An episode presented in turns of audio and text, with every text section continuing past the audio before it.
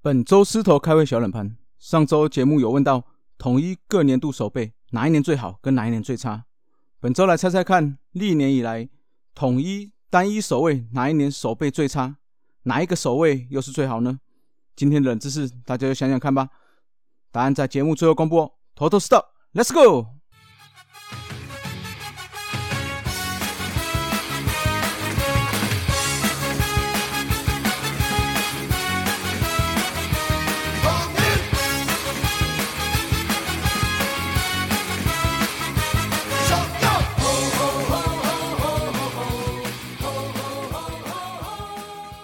头头是道，猛狮战报，光头给你报一报。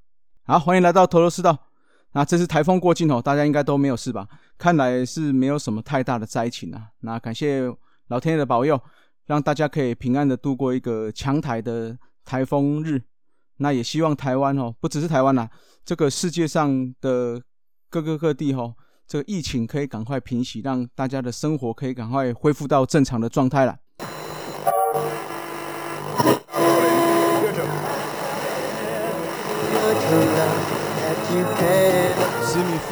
Radio，大家好，我是山姆。我目前是一位家住台北的工程师，很高兴来头头是道留言。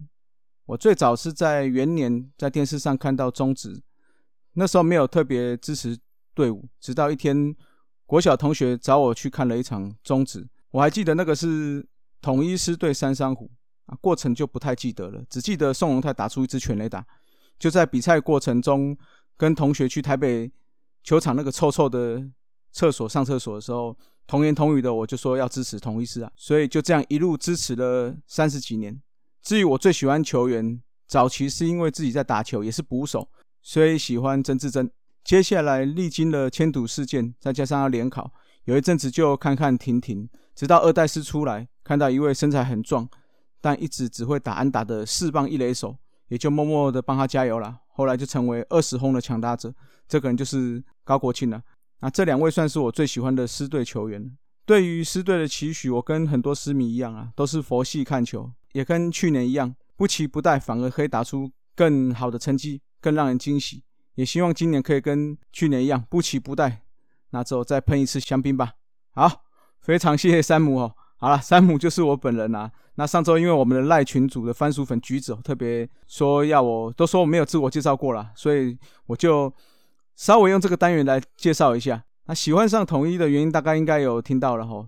另外就是说我父母都是台南的麻豆人，虽然我生长都是在台北啦，但是台南算是有一个特殊的情感在。那顺顺带一提哈，这个食物是甜的这件事情，我是相当习惯了。那还有一件事，就是因为本本身我是狮子座，所以在这些是巧合又非巧合的过程中，吼，就更加喜欢在台南统一师啦。那至于曾志珍跟高国庆，除了都是我喜欢的选手之外，他们俩还两个都还有一个共同的特点，吼，就是都打到年纪很大。那这也算是对我一种鼓励啦，因为很多人都在跟我讲嘛，啊，我们四十岁了，这种大叔了，还在在那边做年轻人的梦啊，做什么 podcast。哦，那做棒球节目，啊，真的在内心吼是为了想要为棒球做一点小小贡献呐。好歹爱棒球也是这么多年了，能够为棒球做一点点贡献，也让这个人生走起来不会这么留下那么一点点遗憾嘛，对不对？那最近在主节目我们有聊这个爪黑的事件呢，虽然对我们来说不免感到有一点点无奈啦，但是就像我们主节目说的啦，我个人做节目或者说兄弟的好话，或者是开各队的单口节目。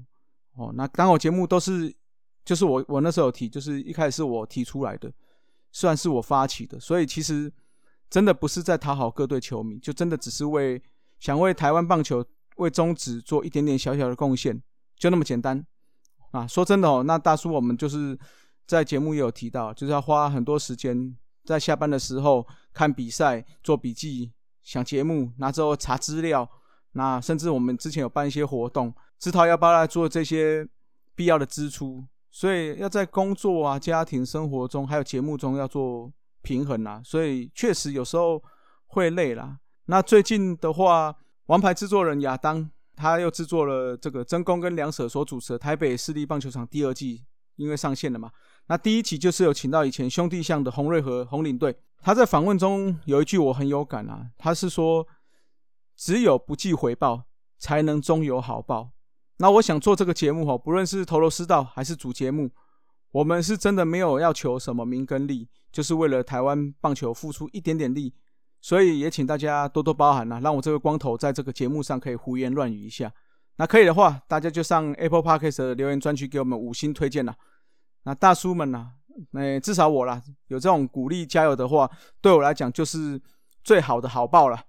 哦，那一样哈，这个单元快要断吹了，所以请各位私迷，如果可以的话，就来帮我们留个言。那未来哦，我们不管是头头是道，龙给我讲。原氏物语、尼玛帮帮忙、阿杰手扒鸡、黄色性感带、小刘说相声，都有这样的单元哦，就大家要期待喽。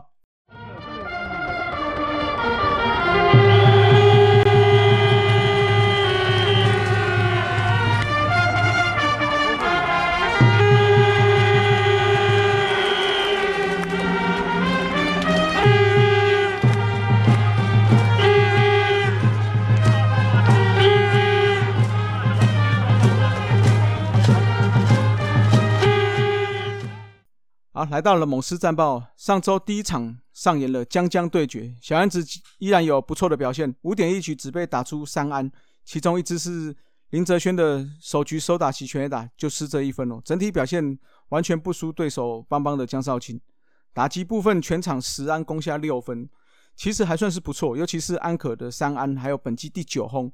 目前为止，今年选秀第一轮能够对战的投手江少庆跟陈冠宇都被。安可轰了哈，所以吕彦青下次就是你了，要注意一下。回到比赛哦，前一周我才夸这个中继投手群，马上就打我脸哦。尤其江晨峰上来对到四个人次，一个都没有解决，连被打了四支安打，就这样掉了三分哦。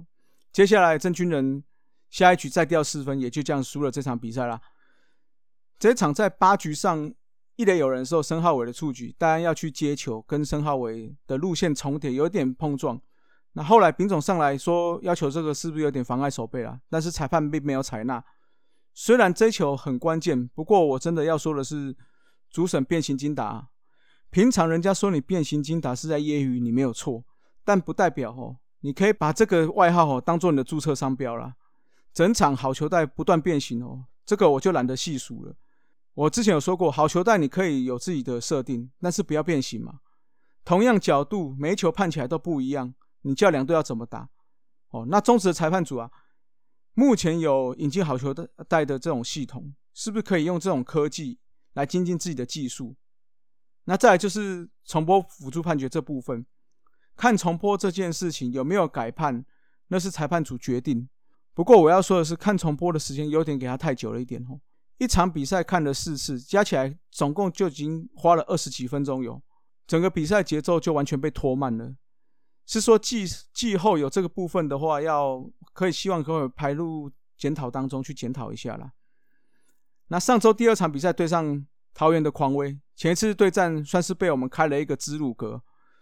那赛后狂威就说积分板上不能代表他的实力啊，但是到了这一场，应该还是不能代表吧？哈，其实原队的守备是要负很大的责任呐，全场就有两次，哎，就全场就有三次的失误。还有一次，这个马杰森的一个闪神，让靖凯跑回追平分。哦，那这个 play 靖凯真的是够机灵，因为安打推进他一口气从一垒上到了三垒，过了三垒之后，他就一点点、一点点的向前。那看到马杰森接球回传后，没有往内野跑进来，而是慢慢转身哦。那靖凯马上加速往本垒冲，马杰森见状在传回本垒的时候就已经来不及了。这算是马杰森一个经验不足。所以轻忽的一个守备哦，也算是靖凯相当有经验的玩球了。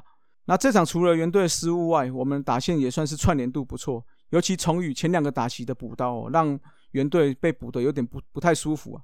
投手部分就有点担忧了。前一场江晨峰被连续安打打下场之后，赛后就因为身体不适就下二军了。那本场蒙威尔也因为手肘不适，投完三局就下场。隔天新闻就出来了，目前是手肘有发炎。所以看起来这个伤应该需要一个月，应该要哦。这样的话，整体先发来说很伤哦，而且在本场也表示就是要吃的很多局数哦，就是这些后援投手。那好在分数打的算够多了，也让后续的失分没有逆转战局，也终止了三连败。来到第三场，先发投手大医生布雷克跟黄子鹏的对决哦，这也是他们生涯第一次的先发对战。那大家知不知道他们两个的小故事？那我来稍微说一下，在两千一二年的时候的世青赛，这届比赛在韩国举办，那时候布雷克跟黄子鹏分别代表加拿大还有中华队。这场比赛虽然双方没有对决哦，两位投手没有对决，但是赛后两个两队的一些球员有互换手套了，算是互相致意一下。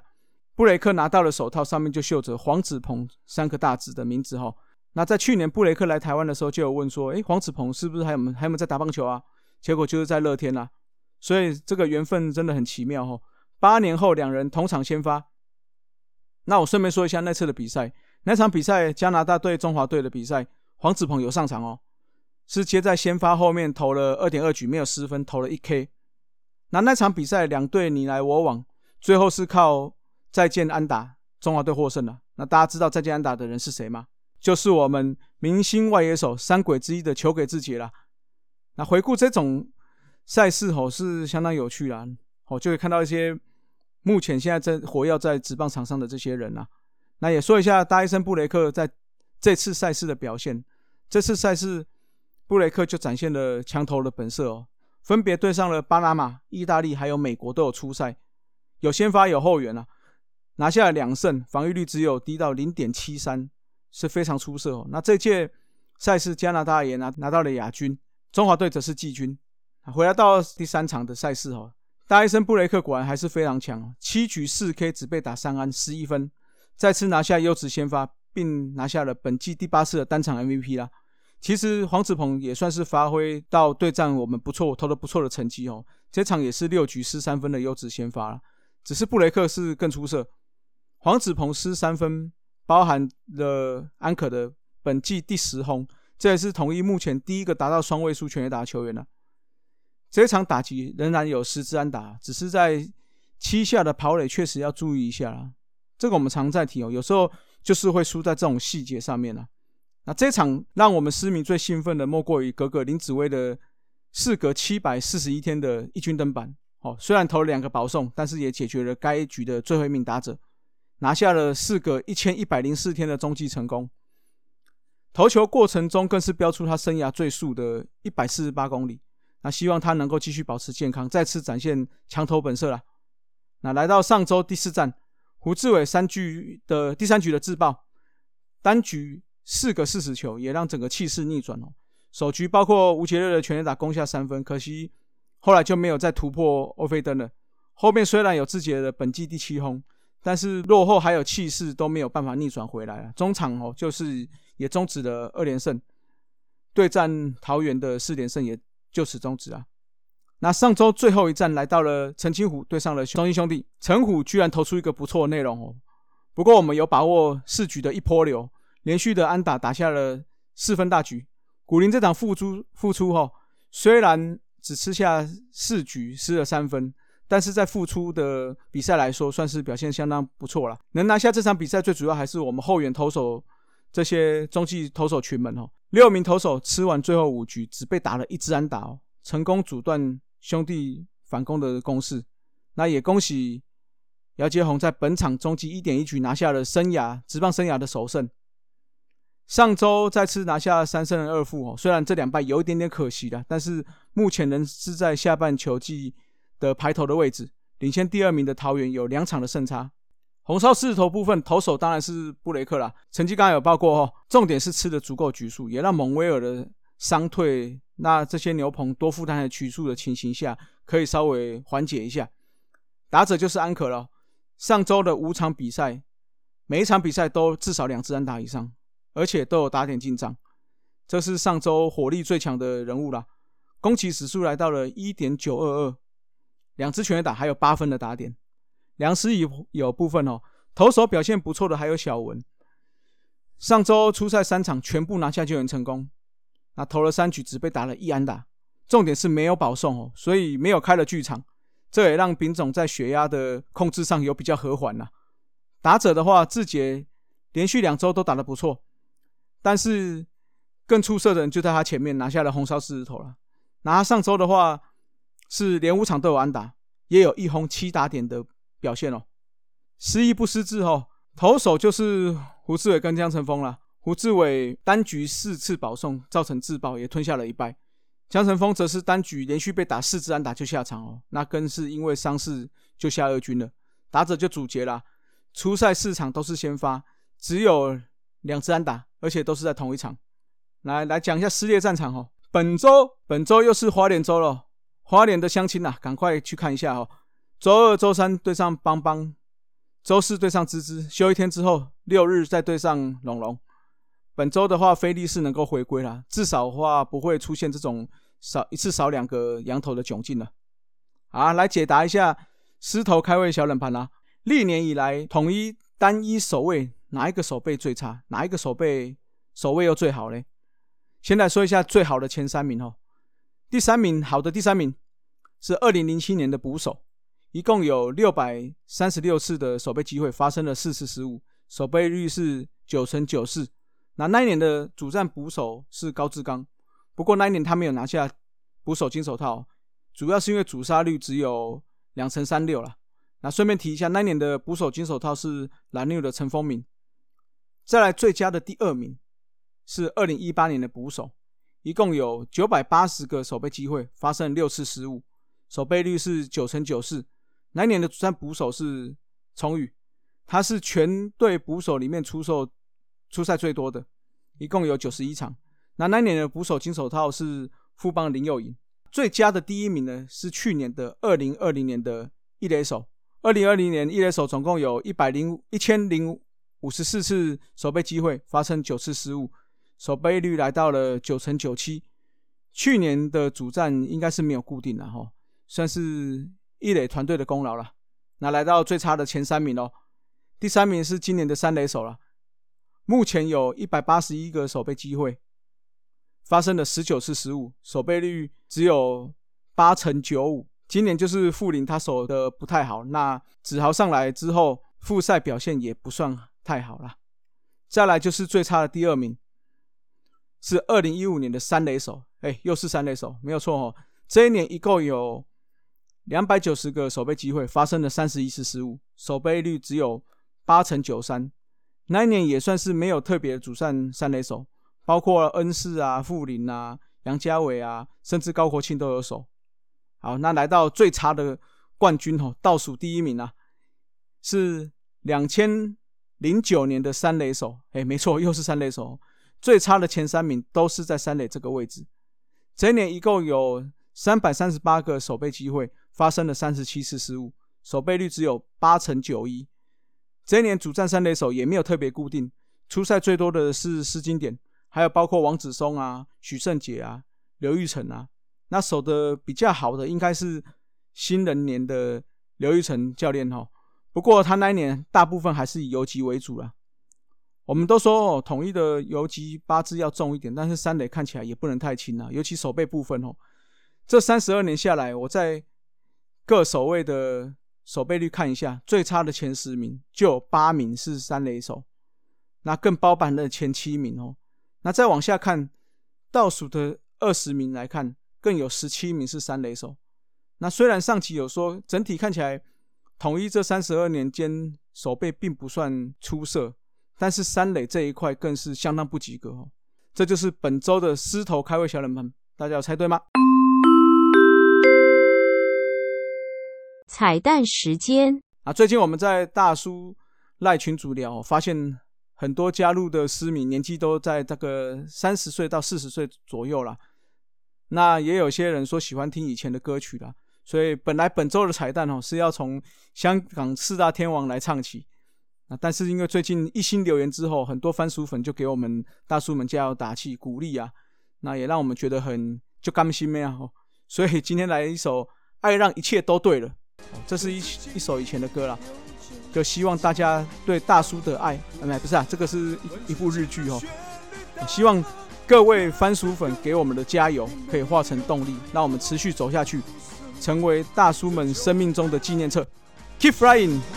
是自由，是学会割舍，爱在这一切都对了，再回头看过去就不会爱恨。那些曾经都叫不说。变成记忆的纪念册。爱让这一切都对了，再回头看过去就不会爱可那些曾经都叫不舍，变成记忆的纪念册。爱让这一切都对了，再回头看过去就不会爱可那些曾经都叫不说。